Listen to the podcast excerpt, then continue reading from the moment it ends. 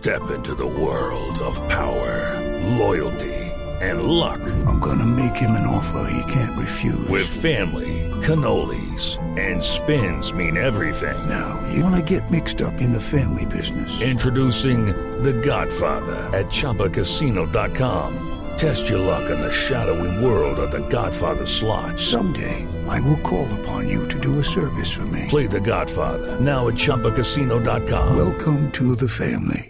No purchase necessary. VGW Group. Void where prohibited by law. 18 plus. Terms and conditions apply. Don Ricardo, la condena. Condena que acaba de conocerse desde Neiva, por lo menos el fallo en sentido condenatorio contra Juan Camilo Ortiz, alias el Loco, el hombre que se ve en video como de forma terrible mató con toda la frialdad a la periodista huilense Floralba Núñez.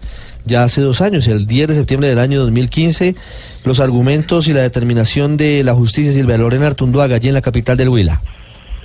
Ricardo, buenas tardes. Así es, acaba de terminar la audiencia donde el juez tercero penal del circuito especializado de Neiva, eh, la audiencia que se realizó en la sala 1 del Palacio de Justicia, emitió el sentido de fallo condenatorio contra Juan Camilo Ortiz, alias El Loco.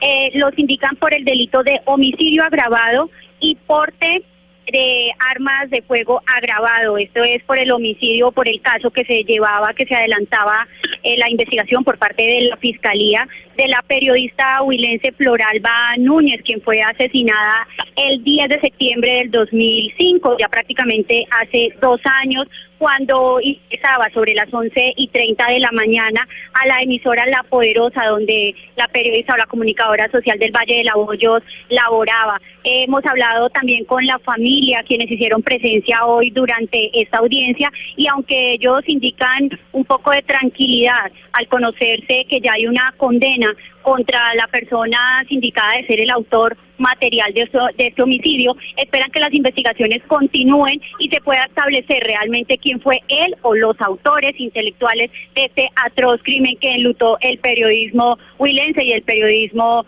colombiano. Eh, se espera que para el próximo 8 de septiembre a partir de las 8 de la mañana ya se dé lectura de fallo. Hoy la Fiscalía ha argumentado y pidió al juez tercero 50 años de prisión, teniendo en cuenta que son 45 años y 10 meses por el delito de homicidio agravado y 4 años y 2 meses por el delito de porte de arma de fuego agravado. También se ha argumentado que este homicidio, además, fue en persona protegida. Ricardo, esto es Mm. eh, lo que acaba de ocurrir hoy en la ciudad de Neiva. Ahí está Silvia con la información.